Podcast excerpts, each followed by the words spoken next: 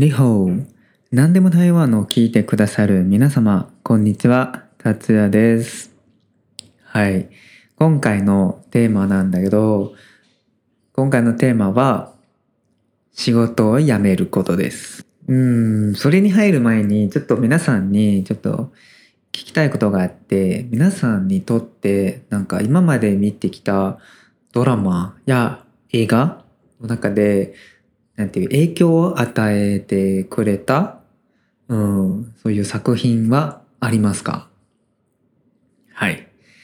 それはね、僕にとってね、最最近っていうかな、その2018年の日本のドラマが、そういうドラマがあったんだけど、そのドラマのタイトルはね、えっ、ー、と、獣になれない私たちっていうドラマがあったんですね。はい。その、荒垣結衣さんが出演した、えー、作品だったんですけど、その作品は本当に自分の人生を、なんていう、変えてくれたっていうか、うん、そういう、うん、作品だと思いますね。はい。それはなぜかっていうと、その主人公はね、新海明っていう、うん、女性ですが、はい。その主人公はね、えっ、ー、と、仕事でいろいろまあうまくいかなくて、なんていう自分の仕事はめちゃくちゃできる人ですね。はい。だけど、その上司からなんていうこき使われていて、はい。他の同僚たちもなんか使えない人っていうか、はい。新海、まあ、アキラはね、アキラはね、その営業アシスタントだけど、でもすごく仕事ができるからその社長秘書の仕事とかその営業の仕事もしています。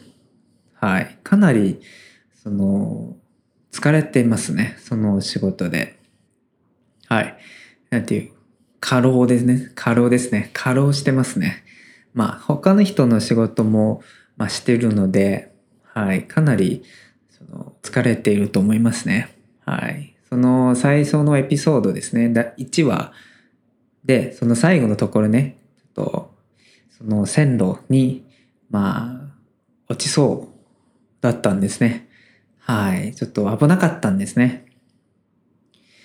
うん、その飛び、線路飛び降り自殺？うん、しそうだったんですよ。はい。その社長さんはね、本当にすごくひどい人ですね。はい。その、新海明は、その仕事はめちゃくちゃできるから、うん、その、何でも任せるみたいな。うん。だけど、まあ、結構すごく頑張ってるのに、その社長はね、またその、なんで遅いな、遅いなとか、その仕事できねえなとか、いろいろ、まあ言ってくるから、その、アキラは本当にもう無理だって思ってその線路に飛び降りようとしたんですね。本当に。うん大変ですね。でその時僕もなんていう29歳だったんですけどその30に入るんですよこれあれからね。その30に入る前ちょっとうん焦ってその今の仕事のままでいいかなとか考えてて、うん、そのドラマ見て本当に自分もっと自分の心の声を、まあ、心の声に耳を傾けた方がいいと思って、うん、その時はねその仕事は本当に大変だったんですね。その一つのプロジェクトがあって、そのプロジェクトはですね、かなりミッションインパッシブル不可能なミッションだと思いましたね。僕はそう思ったんだけど、でも、まあ上司はそう思わなかったんですね。なんていう、それは不可能じゃない。それ頑張れば、うん、実現させることができるとか、そう思ってたんですよ。その時の、その上司はね。うん。まあ、でも、まあ仕事辞めて、その後から、その、前の同僚たちに聞いたんだけど、本当にそのプロジェクトは本当に、うん、すぐ終わりましたっていうか、すぐ、うん、消えましたっていうか、うん、まあ本当に僕当時の感じは間違いなかったんですね。はい。はい。僕がやってる時に本当にそれは無理だろうと思ったんですよ。うん。で、その時は本当にネガティブな、えー、気持ちはよくありました。うん。で、本当に今のままでいいかなと思って、はい。そのドラマ見て、やっぱり自分をもっと愛した方がいいと思って、仕事を辞めました。はい。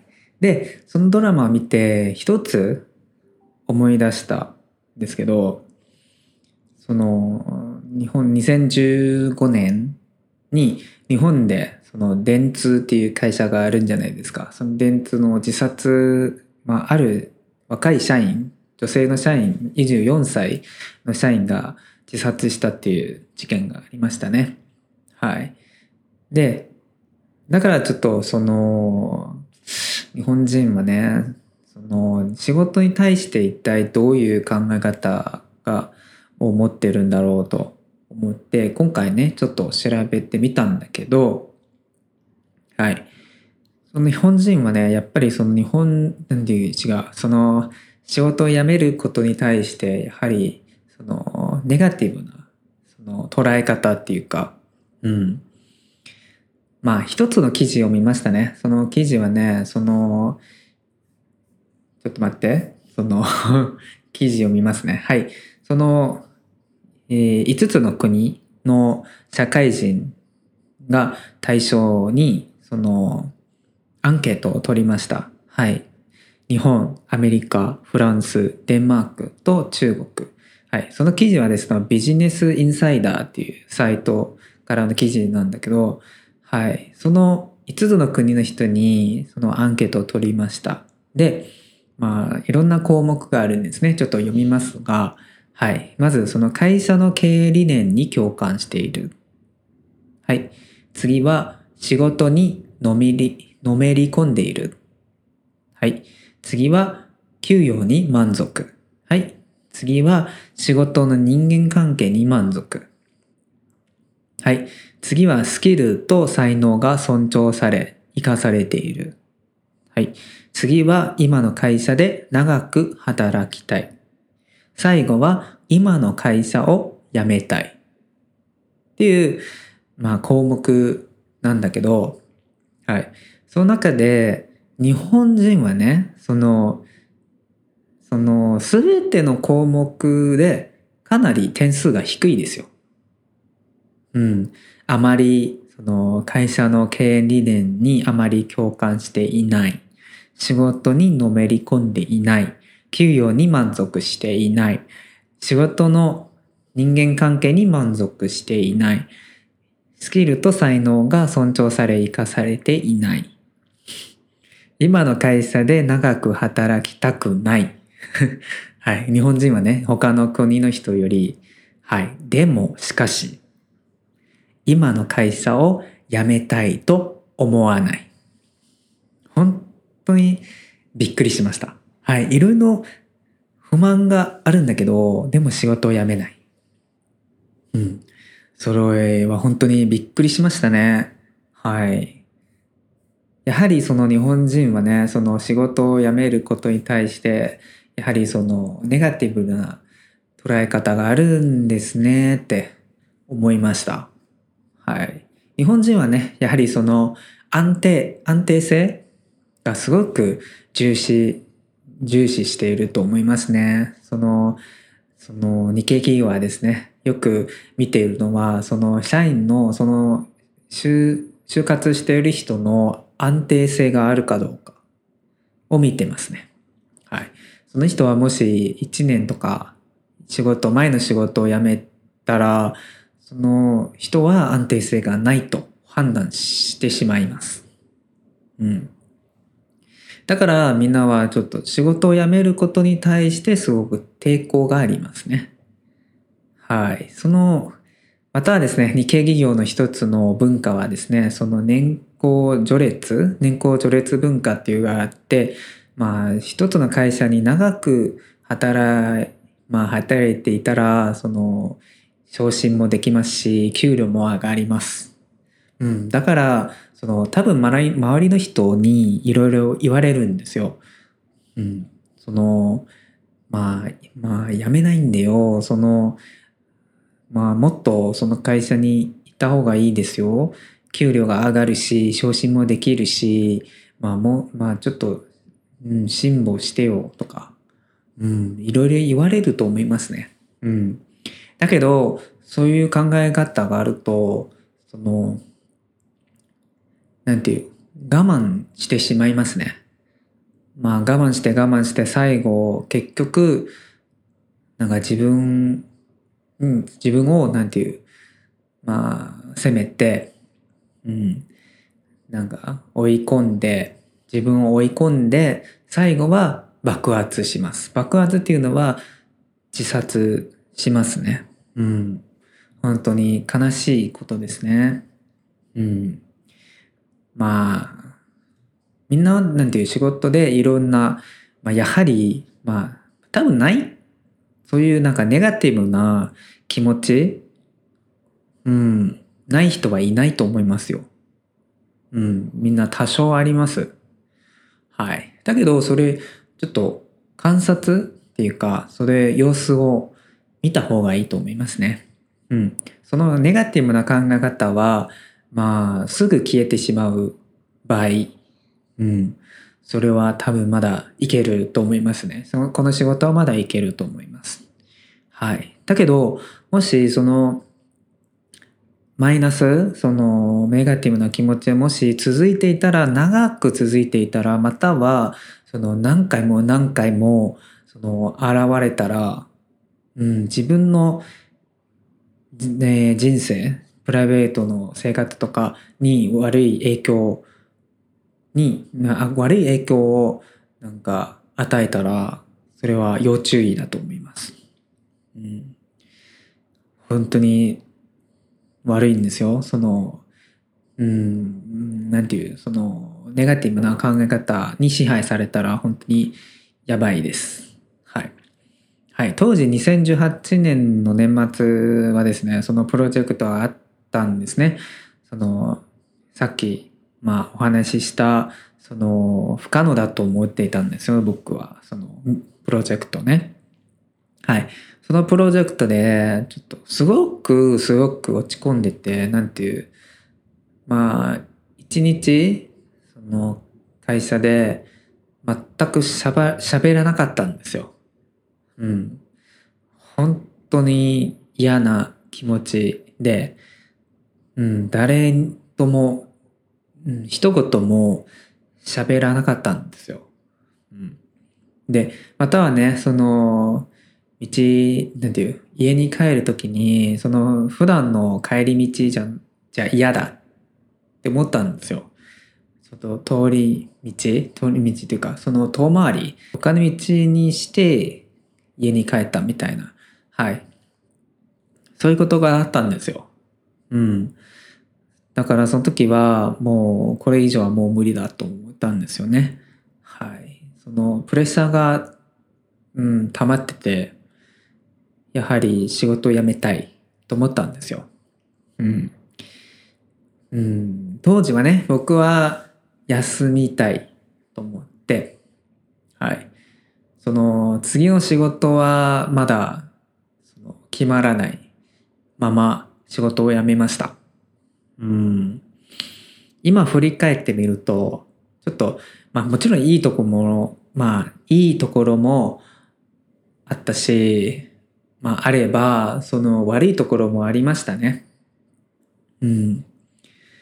うん、だからまあ皆さんにちょっと自分の経験をシェアしたいなと思いますので、はい。その、次の就職先が決まらないまま仕事を辞めたら、それはや、まあいいところはですね、その時間があります。何の時間かっていうと、休む時間。はい。勉強する時間。または、その、就活。まあ、ちゃんと、まあ、就活のために準備ができる時間があります。うん。その時はね、僕は本当に休みたいと思って、まあ、その時、えー、日本に行きました。2週間ね。仕事がなかったから、その、2週間日本に行ったし、シンガポールにも行ったし、本当に楽しかった。まあ最初の頃は楽しかったんだけど、でも次からちょっと悪いところを言いますね。はい。まあ悪いところっていうのは、当時半年仕事なかったんですよ。半年。はい。就就活はちょっとうまくいかなかったんですね。はい。うまくいかなかったから、自分のことを疑い始めました。うん。自分は、なんていう、条件が悪い。能力がないかな。なんで、なんていう、応募したんだけど、なんていう、うん、面接の機会をくれないとか、まあ面接に行っても、まあオファーをくれないとか、うん、いろいろ自分のことを疑い始めましたね。はい。またはですね、その当時はね、まあ、収入がなかったから、まあ、貯金があったんだけど、貯金はあったんだけど、でも、なかなか、まあ、あまり、まあ、こう、なんていう、買い物できなかったんですよね。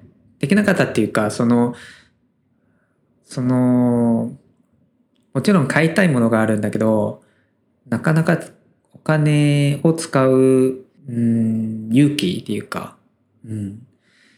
まあ、貯金がだんだん減っていくことが怖い。うん。またですね、なんていう、仕事、うーん、なんていう、その仕事がない時期は、うん、まあ当時僕はちょっとコース、その通訳、日本語と中国の通訳と翻訳のコースに、まあコースを受けました。はい。まあそれはなぜかっていうと、まあもちろん興味があったんだけど、それもなんていう、その仕事がない時期、もしそういうなんか積極的な行動を取らないと、いろいろ聞かれます。いろいろ疑われます。はい。その面接官にね、はい、その、え、最近何してんの？とか、うん、言われますよ。だから皆さんもし、そういう次の就職先がまだ決まらない場合、うん、やはりちょっと、そういうなんか積極的な、えーことを、まあ、した方がいいと思います。うん。はい。その次の就職先まだ決まらない場合のそういう悪いところはもう一つあるんだけど、それはね、就活はもしうまくいかなかったら、その、うーん、ちょっと良くないオファーも、なんていう、オファーに OK を、まあ OK だと、なんて言うんですかね、そのもし、その条件があまり、あまり良くないというか、そんなにすごくベストじゃないオファーでも OK だと思ってしまいます。はい。今の仕事め、なんていう、そういうすごくいい仕事じゃないと僕も、まあ正直思ってます。はい。それは、まあ当時半年間仕事がなかったから、そのオファーを出してくれた会社は本当にありがたいと思って、うん、受け取りました。当時のオファーね。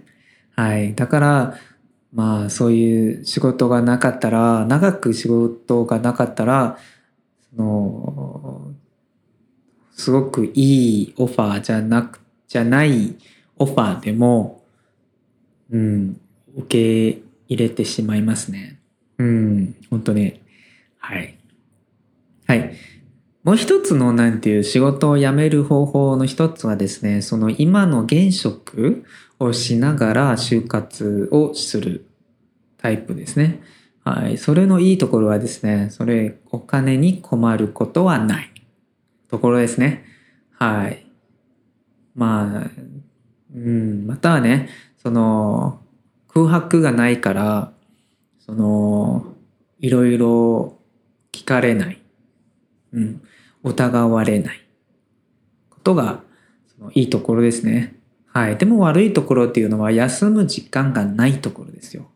はい。次、まあすぐ、まあ、うん、前の仕事が終わってすぐ次の仕事に入るっていうのは、まあ、その、休む時間はない、または少ない、短いっていう、えー、うん、ところはね、ちょっと、もし一息、まあ休みたい人だったら、それはちょっと大変かもしれませんね。はい。次の仕事っていうのは新しい職場なんで、その新しい仕事、職場に慣れるまで、その、時間かかるし、その、いろんな新しい、まあ仕事、業務内容も覚えなきゃいけないし、それは本当に大変なことになるんですよね。だから次の仕事に入る前にもしそのちょっと休み時間があればそれはありがたいんですけど、はい。でもそれは、まあ、いいところもあれば悪いところもありますね。はい。はい。僕の経験だと、その、前の仕事を辞めた時に、その次の就職先まだ決まらないまま、まあ仕事を辞めてしまったので、本当に悪いところもあったんですね。はい。さっきもお話ししたようにいろんな悪いところもあったので、今回、まあ、その、最近もちょっと仕事を転職したいなと思ってるので、今回はね、その、えー、現職をしながら就職活動をししたいなと思ってます。はい。前の経験があったから、はい。やはり次の就職先が決まった方が、なんていう、いいと思いますね。はい。まあ今の会社でも、なんていう、その、それもうちの会社はそうだけどまあもし次の仕事がなかったらその退職願いをまあ出しても却下されますよ。はい。今の仕事だとね。はい。だから、まあ今考えているのは、その今の仕事をしながら、まあもしいいチャンスがあれば、まあ応募したいなと思っています。はい。まあみんなそれぞれ自分の人生があるし自分の今置かれている状況があるんですね。はい、例えばですねそのお金に困らない人とお金に困る人、うん、両方ありますね。はい、もしそのお金に困らない人だったら、うん、もし仕事はもうこれ以上はもう無理だと思ったらやめてもいいですよ。うん、本当に仕事は本当に自分を、自分の、えー、生活を良くする手段に過ぎないので、はい。その仕事のために一生懸命、その死ぬまで仕事のために貢献するっていうことは本当に、それそういう必要ないと思います。はい。仕事はただの手段ですよ。その仕事は人生の全てじゃないと思います。うん、だからもし本当になんだ大変だったら、これ以上はもう無理だと思っていたら、はい、もし、まあ自分でちょっと考えて、いろいろ考えて、その、やっぱり最後、その、たどり着いた結論は、仕事を辞める、だったら、辞めてもいいと思います。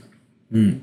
もっと自分のために、うん、思った方がいいと思います。自分、もっと自分を愛した方がいいと思います。そうですね。みんなそれぞれの、なんていう決断があるし、その自分が出した、うん、決断に対して、まあ、責任を、まあ、自分で持ちます。うん、もちろん、なんていう、何かを得たい時に何かを捨てなきゃいけない。うん、何かを捨てなきゃ、その、手に入れることがないっていうのがあるんですよね。だからいろいろ考えて、やっぱり今の自分にとって一番妥当、一番いい選択肢にした方がいいと思います。はい。まあいろいろ喋ったんだけど、まあとにかく、うん、今の自分にとって一番いい選択をすればいいと思います。はい。なかなかなんかいいまとめじゃないかなと思ったんだけど、はい。そうですね。はい。